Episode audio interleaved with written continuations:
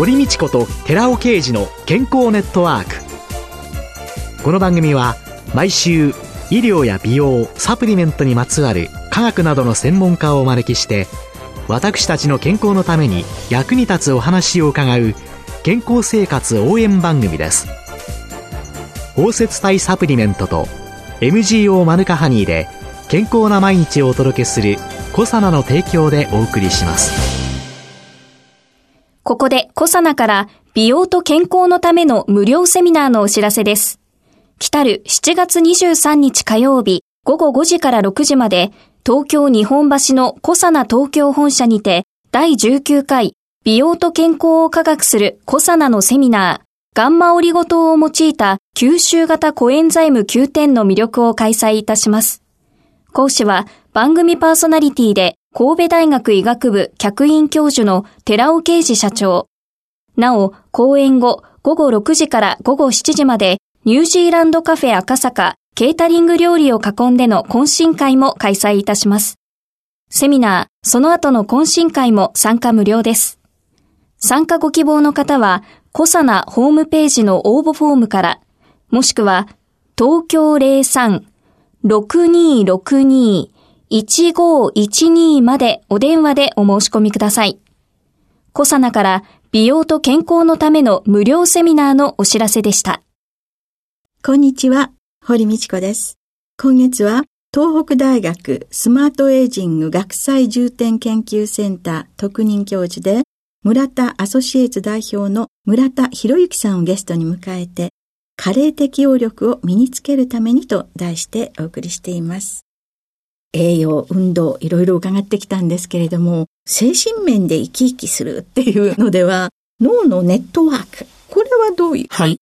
これは報酬系、お金の報酬とか。ご褒美。ご褒美ですね。はい。はい、その報酬系という神経ネットワークが脳の中にありまして、これが元気とかやる気を出すというのが最近の研究で分かってきています。これはどんなネットワークかっていうとちょっと難しいんですが、中の中の脳と書いて、はい、中脳という、はい、そこのですね、腹側被害やそこからですね、脳のいろんなところに神経が伸びているんですが、その先っちょに線状体と呼ばれるですね、部分と、それから前頭連合やってこの大脳の方ですね、そちらと両方につながっています。それで、この線状体っていうところに指令が行くと、ドーパミンというですね、神経伝達物質というのが出ます。はい。そして大脳の方につながってる方に指令が行くと、それが記憶になったりですね、はい、解釈をしたりするという、そういう働きになります。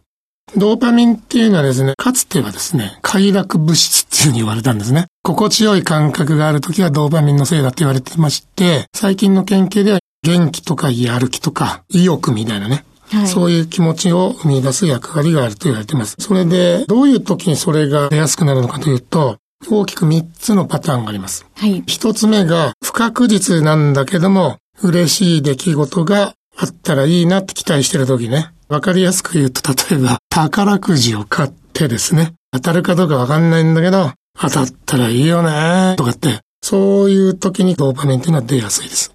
それから2番目がですね、予想してなかったんですが、嬉しい出来事が起きた時ね。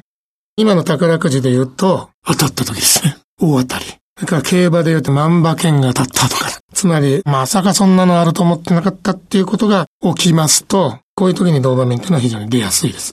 そして3番目はですね、嬉しい出来事が確実に将来起きるんだと予想している時ですね。例えば会社退職された方が3ヶ月後に念願の世界一周旅行に行くと。その日も決まっていて、チケットも取ってあってね。うん、もういくつ寝るとお正月みたいな、こういう状態ですね。はい、こういう時にドーパミンっていうのは非常に出やすいということが分かってます。嬉しい時、うん、宝くじ当たるかもしれない。ワクワクする。当たっちゃったっていうので、すごい嬉しいわけですけど、宝くじを、そんなの当たるわけないでしょ、うん、ワクワクも全然しない人っていうのと、うん、当たる確率なんてうんと低い。もう絶対当たるよねってものすごい高確率に当たると思う人っていう、うん、この差っていうのは、ドパミンの働き方とかそういうのも違うんでしょうかね。今おっしゃったようなことが、鶏卵みたいなとこがあって、ええ、ワクワクしてる時にドーパミンが出やすいし、はい、ドーパミンが出るんでワクワクするっていう、そういう側面もあるんですね。でそれのきっかけがさっき3つね、お話ししたことで、宝くじどうせ当たんねえよって思って買ってても、そういう人が逆に当たると、うわっと嬉しいですよね。それはものすごい嬉しいですね。はい。ネガティブに思っていても、嬉しいことが起きると、逆にドーパミンがいっぱい出やすいってことになりますね。日常生活の中でドーパミンが線状体から出てくる、うん、そういう回路を作り上げていくための何かトレーニングみたいなものっていうのはあるんですか、うんうん、はい、あります。これはですね、目標を決めて生活するっていうのが一番効きます。目標設定型の生活。目標を決めるってことです。ワクワクするような嬉しい。そんなに難しい目標でなくていいので、達成したら嬉しいな。半年後にどっか旅行に行くでもいいしね、ウィーンフィル見に行くでも何でもいいんです。そういうね、目標を具体的に設定するってことですね。自分が目標を設定する。はい。で、それは、ちょっとだけハードル高いぐらいの方がいいんですか、ね、そうですね。あとね、達成したら嬉しいことが大事ですね。ドーパミンについてはね。えー、私の知ってる例ですとね、もうお亡くなりになったのは日野原茂明先生。はい。彼がそれやってましたね。彼は、必ず5年先にですね、自分の予定を入れてたんです。5年先まで。5年で ?100 歳過ぎてから出ますよ。100歳の時に105歳の何月何日に私は日比谷公会堂で自分の誕生会やるんだってね。こういうことを彼はやってました。そうすると、できるかどうかわかんないけど、できたら嬉しいよねっていう。自分でそういう目標設定をやっていたので、だから日野原先生ってのはいつも元気でね、生き生きとされてたっていう、そういうことだと思いますね。その目標のために何かを実行することもあるでしょうし、はい、日々の行動変容にもつながりますよね。おっしゃる通りですね。別な例で言うと、三浦雄一郎さんがそうですよ。登山家のね。私彼がね、75でエベレストに登った後にお会いして聞いたんです。三浦さん、次はどうされるんですかって聞いたらね、いい質問ですね、つってね。もう決まってますと。80になったらチョモランマに登りますって言ったんです。75で登った後にね。はい。このポイントは、80っていうのが決まってたってことと、チョモランマって言ったんですね。チョモランマってのはエベレストのチベット語です。はい。同じ山なんです。はい。ルートを変えるってことです。ね、だから山登るんですけど、違うルートでチャレンジする。5年後の80歳にって。だから彼は明確に目標を決めて、それで準備しますよね。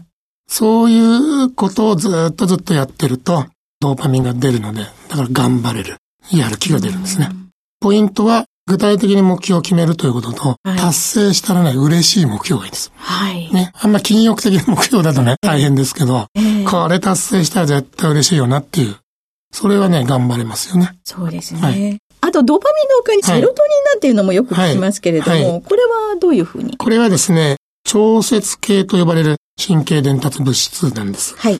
さっきのドーパミンとかね、ノルアドレナリンとか興奮性の伝達物質の活動を調整して不安感をなくしたり精神を安定させるというそういう作用がありますね。はい。これが重要なのはですね、我々のですね、生体リズムに関わってます。要は、朝起きる、目が覚める、夜になって眠くなって寝るという、このリズムを作るのにかなり重要な役割を担ってます。これが不足すると、睡眠障害、はい、不眠になりますね。それから、うつ病とも深い関係があるというにも昔から言われています。はい、ですから、古典的な抗うつ剤はこのセロトニンを増やすための薬が非常に多いと思いますが、うんはい、そういう物質がセロトニンです。このセロトニンも何か心がけることによって日常の中でよく分泌されるようになったり、はい、作られたりするようになるんでしょうか、はい、これも3つポイントがあります。はい。1つ目が朝太陽の光を浴びるということです。二つ目がですね、リズム運動。リズム運動とはリズミカルに運動するってことですね。はい。そして三つ目がね、グルーミングと言いまして、これは動物によく見られるね。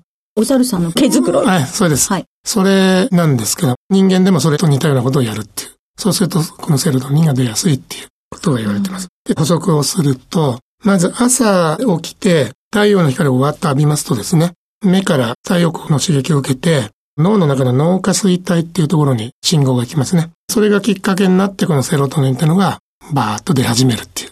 で逆に暗くなっていくとだんだん出なくなるっていう。そういう性質があります。ですから、今まで眠っていた状態から目が覚めて、スパッと体のリズムを切り替える。そのキレの良さみたいなのが、セロトニンがいっぱい出てるかどうかで決まりますね。出やすいかどうかで。で、このリズム運動がいいっていうのは？はい。これもね、もともとは動物実験で見つかったんですけどね、先々週かな、ウォーキングがいいと言いました。ええあれもダラダラ歩くんじゃなくて、はいリズミカルにね、1、2、1、2、1、2っていう、リズム感よく歩く方がセロトニンが出やすいっていうのが分かってます。それから呼吸も深い呼吸を、1、2ってリズム感を持ってやるとかね。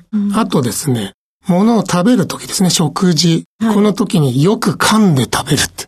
1、2、3、4ってこう。これもセロトニンが出やすいということが分かってます。だからリズミカルにね、運動するっていうのが、だんだんやらなくなってるんですよ、おそらく。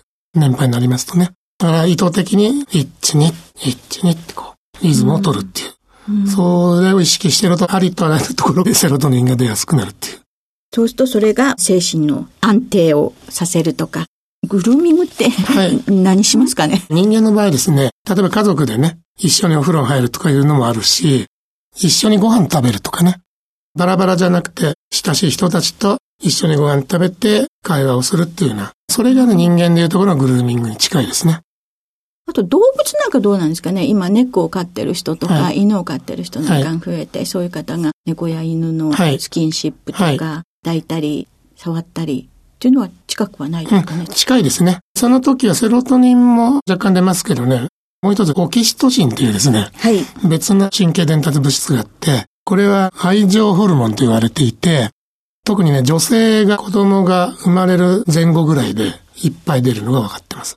その時に生まれた赤ちゃんを自分の体に抱いてると、オキシトシンがいっぱい出るっていうのがもう分かってますね。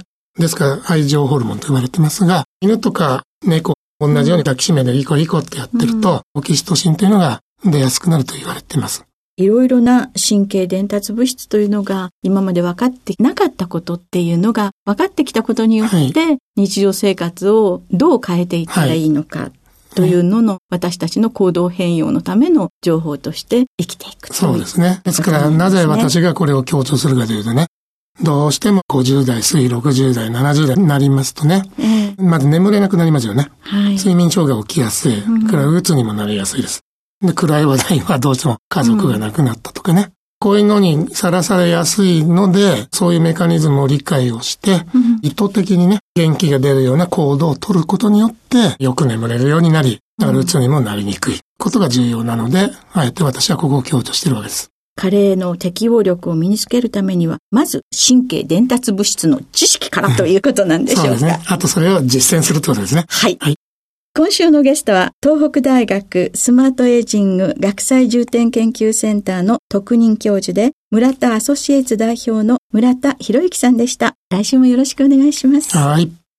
続いて、寺尾刑事の研究者コラムのコーナーです。お話は、小佐野社長で神戸大学医学部客員教授の寺尾刑事さんです。こんにちは、寺尾啓二です。今週は先週に引き続き、胃潰瘍に対するマヌカハニーの効果というタイトルでお話しさせていただきます。酸化ストレスの評価検討です。一つ目は NO、一酸化窒素のことですけども、NO 量の変化を調べています。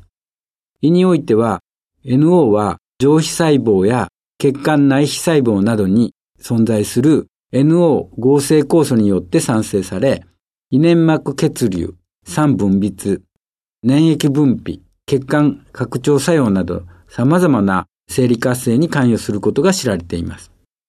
そして、エタノール誘発性胃潰瘍は通常 NO 経路の調節に関与しています。エタノールによる胃粘膜損傷時に産生された一酸化窒素は粘膜保護及び損傷部の修復に供していることが考えられています。この検討結果、マヌカハニーはエタノールによる一酸化窒素量の減少を抑制することが分かってきました。二つ目の酸化ストレスの評価検討です。生体内抗酸化酵素への影響を調べています。グルタチオンペルオキシダーゼ、スーパーオキシトディスムターゼ、カタラーゼなどの生体内抗酸化酵素は海洋によって引き起こされる酸化的損傷に対する防御作用を持っています。オメプラゾール群とマヌカハニー群ではカタラーゼに対しては影響しませんでしたけども、グルタチオンオキシダーゼとか SOD に対する活性に関しては顕著に増加することが分かりました。3つ目の酸化ストレスの評価検討です。生体内抗酸化物質であるグルタチオンへの影響を調べています。グルタチオンは生体内抗酸化物質の一つで、過酸化水素を除去する抗酸化脳や一酸化窒素合成に関わることが知られています。胃粘膜においてグルタチオンは胃粘膜障害に対する保護因子分子として働いています。マヌカハニーとオメプラゾールはエタノールによるグルタチオンの減少を抑えることが分かりました。四つ目の酸化ストレスの評価検討です。過酸化脂質量の変化を調べています。脂質が活性酸素によって酸化された過酸化脂質量を過酸化脂質の二次生成物であるマロン酸ジアルデヒドで評価しています。エタノールでは、このマロンジアルデヒド量の顕著な増加が引き起こされましたが、オメプラゾールとマヌカハニーではその増加を顕著に抑えることが分かっています。最後に、炎症性サイトカインへの影響も検討しています。エタノール処理すると、炎症性サイトカインである TNF-α や IL-1β や IL-6 はいずれも増加しましたが、オメプラゾール群とマヌカハニー群では、その増加を顕著に抑えることも分かりました。以上のように、マヌカハニーは活性酸素による細胞の損傷を防ぐ、生体内抗酸化酵素であるグルタチオンペルオキシダーゼや SOD、そして生体内抗酸化物質であるグルタチオンや一酸化窒素の減少を抑制しまして、脂質過酸化物、マロンジアルデヒドを阻害することで、粘液とタンパク質を保護しまして、炎症性サイトカイン、TNF-α などの炎症性サイトカインの形成を抑えまして、エタノール誘導胃潰瘍を防ぐことが示されたわけです。これらのマヌカハニーの抗酸化作用は、マヌカハニーに特有の抗酸化物質であるシリング酸メチルをはじめ、ポリフェノールやフラボノイドに起因すると考えられています。マヌカハニーのこのような抗酸化活性によって活性酸素消去抗酸化物質の増加及び脂質過酸化の減少が関与し炎症が抑えられまして胃潰瘍を防ぐことができるようになったものと思われますお話は小佐野社長で神戸大学医学部客員教授の寺尾啓二さんでした。